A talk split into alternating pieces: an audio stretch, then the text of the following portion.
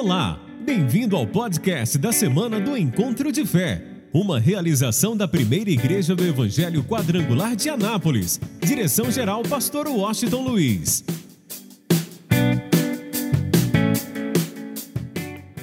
Antes de ler o texto bíblico, mas já fazendo parte da mensagem, eu quero falar um pouquinho para você a respeito de paternidade. Eu quero que você entenda, eu não sei qual é a visão que você tem de paternidade.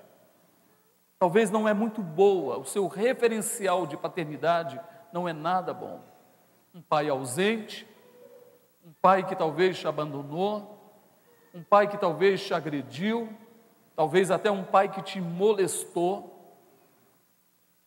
E quando se fala de paternidade, você se fecha. E quando fala que Deus é Pai, porque você enfrentou algum trauma na tua vida, algumas situações em relação à paternidade, você não consegue enxergar a paternidade de Deus. Deus como Pai. E às vezes nós imaginamos Deus como alguém que está lá no trono,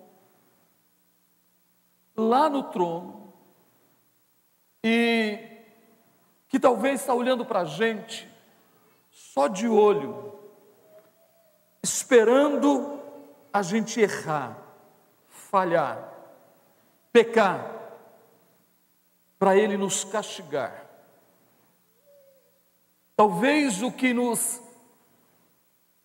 mantém na presença de Deus seja um medo de Deus ou com medo de ir para o inferno. Eu quero chamar a sua atenção hoje. Nós estamos falando muito sobre a importância de servir. Mas eu quero falar para você que o alvo de Deus é que nós sejamos filhos. Entenda bem. Servo não tem direito de requerer nada do seu senhor. Servo só obedece. Ele tem normas, tem coisas a fazer, serviços a prestar, e ele não questiona, ele somente obedece, e ele não tem direito. O único direito que ele tem é de obedecer ao seu Senhor. Mas eu estou aqui para dizer para você que você é filho de Deus. Eu vou repetir: você é filho de Deus. Você precisa se ver como filho de Deus. E filho tem direitos. Eu vou repetir: filho tem direitos, meus irmãos. Seu filho tem direito de chegar para você e pedir qualquer coisa. E ele não tem medo, ele não pode ter medo de pedir qualquer coisa para você. Eu quero hoje que você entenda que Deus é Pai, e é diferente de qualquer pai que você possa imaginar, seja o melhor pai desta terra, não se compara ao nosso Pai Celestial. Jesus diz: Vós que sois maus, sabeis dar boas dádivas aos vossos filhos, quanto mais vosso Pai Celeste dará boas coisas àqueles que lhe pedirem. Outra tradução diz: dará bens àqueles que lhe pedirem. Outra tradução diz: dará o seu espírito àqueles que lhe pedirem. Então eu quero que você entenda Gente, nós precisamos ser igreja, uma igreja que entende que tem um Pai que é perfeito, que é amoroso, que está sempre presente, um Pai que não falha, um, um, Pai que a cada momento quer ser o provedor na nossa vida e que já nos abençoou com toda sorte de bênçãos espirituais. E nós precisamos eu estou chamando a sua atenção para terminar esse ano, entendendo que você é filho do Deus Criador dos céus e da terra, entendendo que você é filho de Deus e que não há limites para o teu pai para te abençoar. Não há limites para o teu pai para mudar a tua história. E eu vou dizer mais ainda: a história que ele escreveu para você, você precisa vivê-la a cada momento, porque mesmo que em algum momento da tua vida você enfrente um deserto, você enfrente uma luta, você enfrente uma adversidade, uma coisa inesperada, Deus é poderoso, este Pai é poderoso para reverter isso em bênção para a tua vida, em nome de Jesus. Eu estava ouvindo, ouvi só um pedacinho do testemunho da pastora Damares. Ela foi abusada aos seis anos de idade, dois anos sendo abusada. E hoje ela se colocou isso como a sua bandeira. E hoje ela se tornou o quê? Ministra, ok? Dos direitos humanos. Eu acredito que o Brasil vai pegar um novo rumo nos direitos humanos. Deus pegou uma situação que ela enfrentou aos seis anos de idade e reverteu isso em bênção para a vida dela e acredito que é para bênção para a nossa nação em nome de Jesus. Eu quero que você entenda, não importa a luta ou a adversidade ou que você está enfrentando hoje, não foque nisso. Foque neste Deus que é maior que isso. Seja apaixonado por este Deus. Se renda 100% a Ele e creia que Ele é Pai. Levanta a tua mão e diga: Deus é Pai. Deus é o que, gente? Deus é Pai. E Ele te ama. E Ele muda qualquer situação que você está enfrentando em uma situação de bênção e de vitória. Então, só quem crê e ama este Pai, aplauda a Ele de toda a tua vida, de todo o teu coração. A coisa é tão linda que nós precisamos entender que nós somos criados para uma missão, nós somos feitos para uma missão. Escute bem, olha o que diz Atos capítulo 20, versículo 24 mas em nada tenho a minha vida por preciosa, contanto que cumpra com alegria a minha carreira e o ministério que recebi do Senhor Jesus, para dar testemunho do Evangelho da graça de Deus. Digam amém. Eu vou repetir para você entender isso mais claramente mas em nada tenho a minha vida por preciosa, contanto que cumpra com alegria a minha carreira e o ministério que recebi do Senhor Jesus, para dar testemunho do Evangelho da graça de Deus. Digam amém. Olha só o que Paulo diz nesse texto ele mostra claramente que todos nós, sem exceção, nascemos com uma missão neste mundo. Há um propósito específico de Deus para a nossa vida e que eu e você devemos cumprir fielmente esse propósito. Da mesma forma que Deus continua atuando no mundo, Deus continua trabalhando, e o Salmo 127 diz que enquanto nós dormimos, Deus está o que, gente? Deus está trabalhando. O que que Deus quer? Que eu e você nos ajuntemos a Ele e que venhamos verdadeiramente dar a nossa contribuição, que é viver a missão, é viver o propósito de Deus para a nossa existência, para a nossa existência. Isso significa o quê? Que todos nós, sem exceção, Deus colocou em nossa vida um ministério. E Deus colocou em nossa vida uma missão. Eu vou repetir. Deus colocou em nossa vida um ministério. E Deus colocou em nossa vida uma missão. Escuta bem. Você acha que Satanás está preocupado em quem é doutor em divindade? Você acha que Satanás está preocupado porque alguém é bacharel em teologia? Você acha que Satanás está preocupado porque alguém conhece as escrituras de capa a capa e sabe de cor? Você acha que ele está preocupado com isso? Você acha que ele está preocupado porque alguém tem um mestrado, tem uma licenciatura em teologia? Você acha que ele está preocupado com isso? Eu quero dizer uma coisa para você. Ele não está nem um pouquinho preocupado se alguém é doutor em divindade, se é bacharel em teologia, se conhece a Bíblia de capa a capa, sabe cada versículo de cor, ele não está preocupado com isso, porque ele também conhece, ele também é doutor em divindade, ele também é licenciado em teologia, ele conhece as Escrituras. Você acha que ele está preocupado porque você conhece as profecias? Ele conhece cada uma delas. O diabo não se preocupa com isso. Mas o diabo se preocupa quando você passa a viver o propósito de Deus para a tua vida. Eu vou repetir. Ele fica preocupado quando você passa a viver o propósito de Deus para a tua vida. Se você não vive o propósito de Deus para a sua vida, ele vai dando corda. É assim.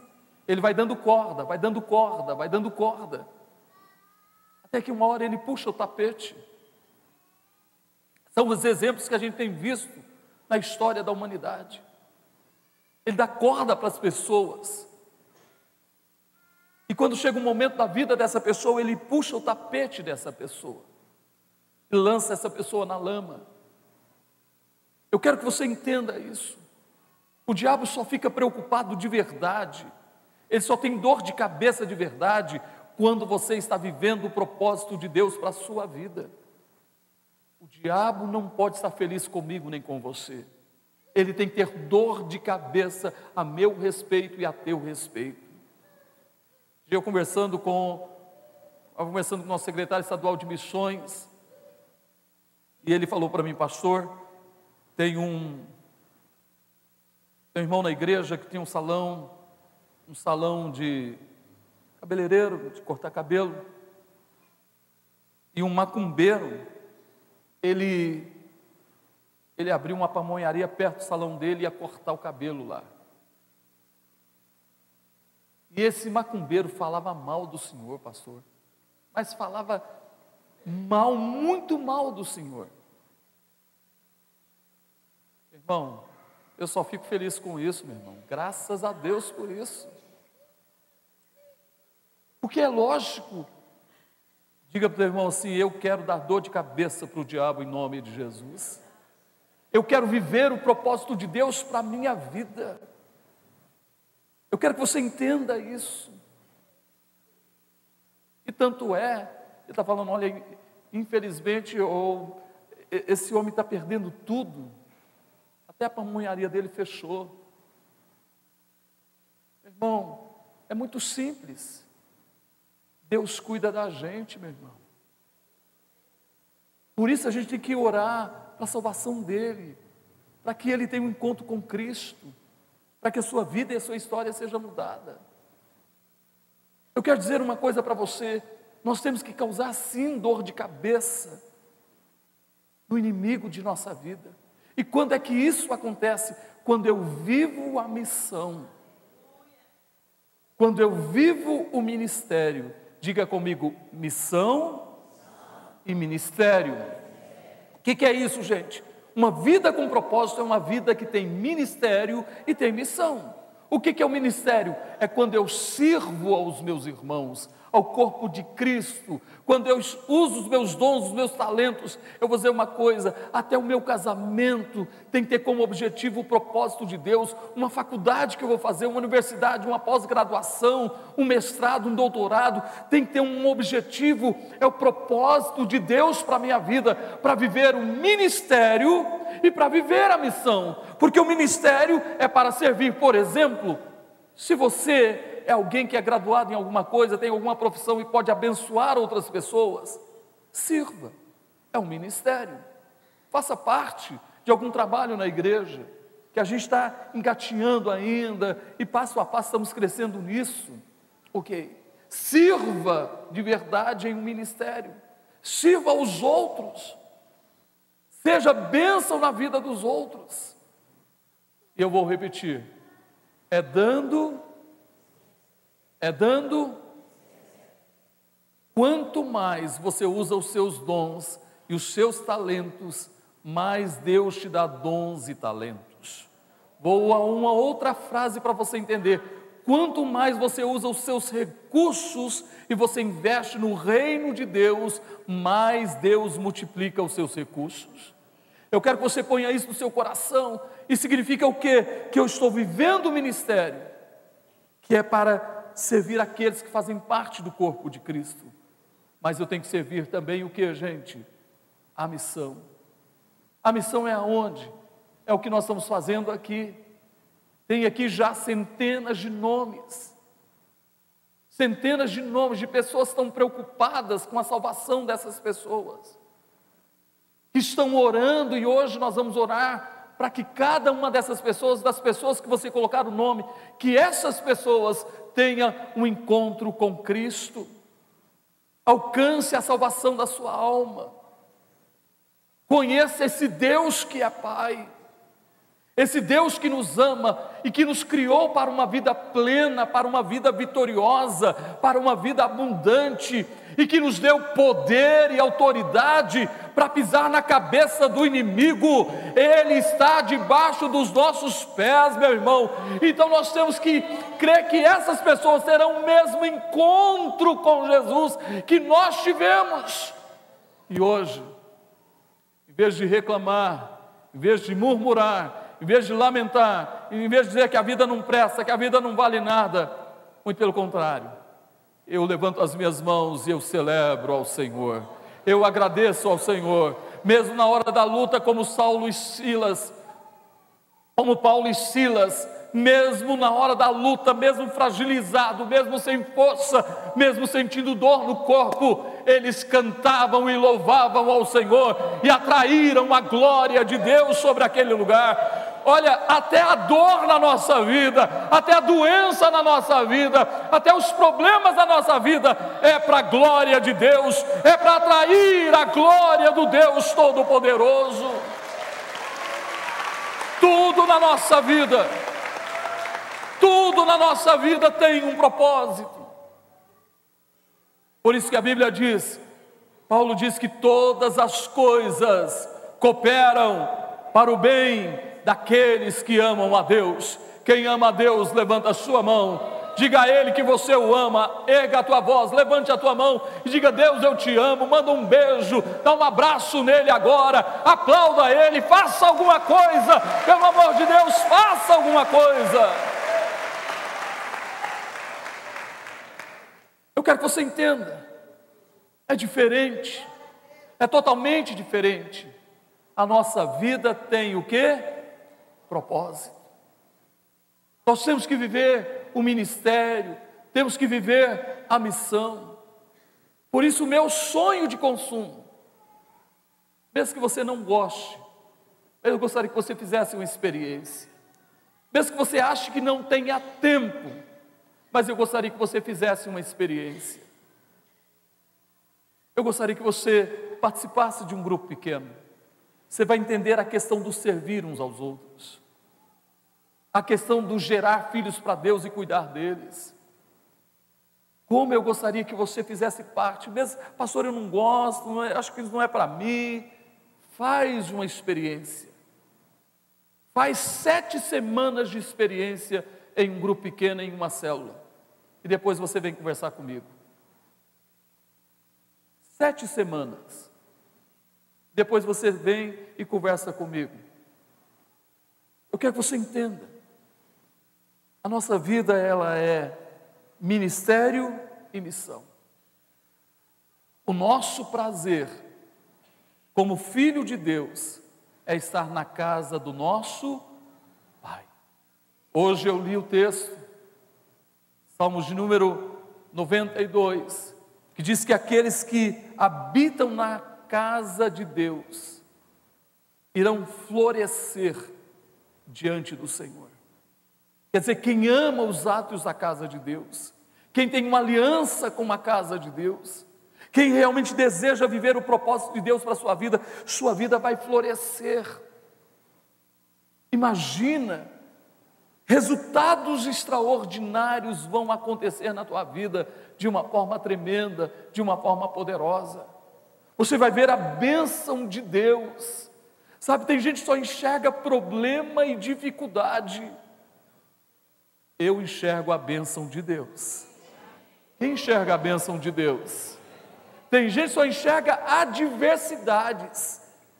Meu irmão, nós não enxergamos isso, nós enxergamos o cuidado de Deus para conosco, a bênção de Deus, a vitória que já está determinada. Eu consigo levantar a minha cabeça e seguir em frente, porque a vitória já foi garantida lá na cruz do Calvário há quase dois mil anos atrás. Por isso, levanta a tua mão e diga: graças a Deus Diga mais forte: graças a Deus que me dá a vitória por intermédio do nosso Senhor e Salvador Jesus Cristo. Digam amém, digam glória a Deus. Então escute só, eu quero ler esse texto para nós encerrarmos. Ponha isso em teu coração. Como eu gostaria de ter tempo de falar muito mais para você, mas eu espero que você fique com gosto de quero mais. Eu quero usar esse texto para me encerrar. Olha, Jesus encerrou sua missão aqui na terra. Quem é que vai dar continuidade à missão de Jesus na terra, gente? Quem é? Não, desse jeito não. Quem é? Eu. Vamos lá? Quem é? Como guerreiro. Quem é que vai dar continuidade da missão de Jesus nessa terra?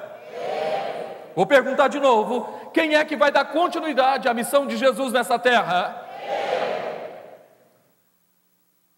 Então, olha só que coisa fantástica.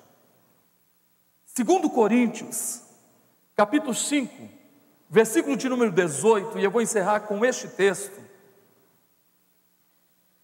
Diz assim: "E tudo isto provém de Deus, e tudo isso provém de Deus, que nos reconciliou consigo mesmo por Jesus Cristo. Vou repetir. E tudo isso provém de Deus, que nos reconciliou consigo mesmo por Jesus Cristo e nos deu. E nos deu o que, gente? o ministério da. O que, que ele fez? Em Cristo Jesus, Deus nos reconciliou com Ele novamente. Alô, quem já reconciliou com Jesus aí? Quem aqui é filho de Deus? Levanta a sua mão assim. Diga glória a Deus, diga aleluia. Vamos lá. Ele nos reconciliou com Ele mesmo através do seu filho Jesus. Depois de nos reconciliar, Ele nos entregou o quê? Um ministério. Você viu que não é só o pastor, não é só os diáconos, não é só os pastores auxiliares, não é só quem está numa célula trabalhando. Ele, ouça bem, primeiro ele nos reconcilia com Ele em Cristo Jesus. Fomos reconciliados. Quem já nasceu de novo, diga aleluia. Diga glória a Deus. Nasci de novo, então agora o que, que ele fez? Ele disse: Você nasceu de novo, você reconciliou comigo, você é meu filho, eu te gerei, você se tornou uma nova criação. Agora eu estou te entregando o que? Um ministério qual ministério, gente? Da reconciliação. E quem leu o livro Uma Vida com Propósito, você descobriu essa semana que você não precisa nem, nem conhecer muito de Bíblia. Você nem precisa ser uma pessoa que tem muito tempo de convertido. Muito simples. É só você contar como era a sua vida antes de Cristo, Por que, que você foi a Cristo? Como foi o seu encontro com Cristo? E como é a sua vida depois de Cristo? O seu testemunho fala mais alto do que qualquer coisa.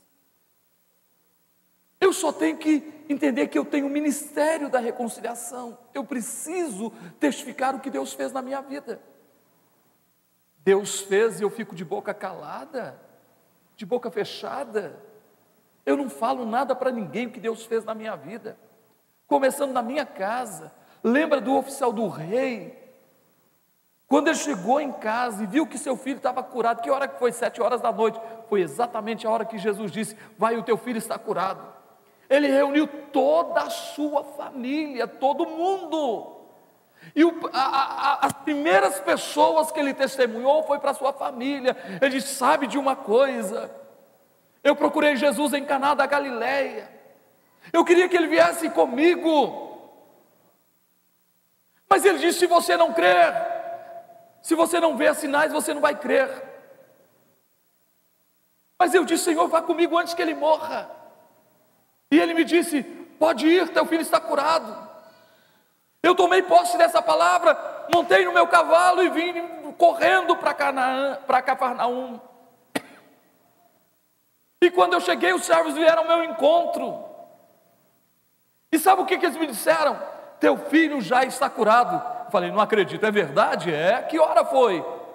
Ontem às sete horas da noite. Ah, foi ontem às sete horas da noite. Foi exatamente nessa hora que Jesus me disse: Teu filho já está curado. O que, que você acha que aconteceu com toda aquela casa? Aquele homem me conta o testemunho e toda uma família se rende ao Senhor. Então talvez você diga, pastor, eu sou novo convertido, eu batizei agora, eu sou tímido. Mas quem foi abençoado por Deus, levanta a sua mão, por favor. Levanta a sua mão. Então tem uma palavra para você, fica com a mão levantada. Deus te entregou o ministério da reconciliação. Deus te entregou o ministério da reconciliação. Comece a testificar o que Deus fez na tua vida. Fala para os seus amigos, vizinhos, parentes, o que Deus fez no seu projeto de vida de 2018, 2017, 2016, sei lá. Conta o que Deus fez, meu irmão, e você terá, estará exercendo o ministério da reconciliação. Você pode aplaudir o Senhor. Fica de pé, por favor. Isso significa o quê? Que viver esse ministério é parte essencial do que representa viver para a glória de Deus. Viver o ministério é importante entendermos, é a certeza de que verdadeiramente, verdadeiramente, nós estamos vivendo o propósito de Deus. Gere filhos para Deus, por favor. Não negligencie o seu chamado. Pastor, estou aqui pela primeira vez. Ótimo, é você mesmo. Deus quer te usar. Porque eu tenho uma notícia para você que está aqui pela primeira vez. Você não vai sair daqui sem o seu milagre. Você não vai sair daqui sem a sua vitória. E quando você chegar em casa hoje, você vai dizer: Olha, hoje eu fui à igreja quadrangular pela primeira vez e lá Deus fez um milagre na minha vida. Eu estou aqui para dizer para você que o teu milagre já é uma realidade, a tua vitória já é uma realidade. Se você está esperando alguma coisa há algum tempo, meu irmão, Deus vai confirmar isso na tua vida neste final de ano. Eu acredito, o ano não acabou, nem a vida acabou. Meu irmão, então prepara, porque a bênção do Senhor já foi liberada sobre a tua vida. Coloque as duas mãos na altura do peito, ore, apresente tua família a Deus nessa hora, fale com Ele, de todo o teu coração, de toda a tua vida, converse com Ele. Pai Celeste, somos teus filhos, te amamos. Cremos em tuas palavras e em tuas promessas. E todo o nosso ser exalta e bendiz ao Senhor. Pai, fomos reconciliados com Cristo Jesus. Ó Senhor, fomos reconciliados com Cristo Jesus. E o Senhor nos deu o ministério da reconciliação. Eu oro para aqueles que ainda não desceram as águas do batismo, que eles tomem essa decisão de descer as águas do batismo, no próximo dia 31, na passagem do ano. Eu oro para aqueles que ainda não entregaram a sua vida ao Senhor e não te receberam como Salvador e Senhor de suas vidas. Senhor, que hoje eles possam dizer: Jesus seja o meu Salvador, seja o Senhor da minha vida. Eu oro a Deus. Levanta a tua mão, por favor. Eu oro e declaro o teu milagre em nome de Jesus. Seja ele qual for, eu não tenho tempo para dizer um por um, mas eu estou aqui para dizer para você que nesta hora Deus está confirmando o teu milagre, Deus está confirmando a tua cura, Deus está confirmando a tua libertação, o Espírito do Senhor está se movendo na tua vida de uma forma extraordinária, e você já vai sair daqui hoje com a vitória, com o teu milagre, com a tua bênção nas tuas mãos, e você vai dizer ao mundo o que o Senhor fez por você. Então, Pai, eu declaro hoje, pelo poder da fé, em nome de Jesus, o milagre. E toca nessas mãos que estão levantadas, consolidando também o milagre financeiro, para a glória do.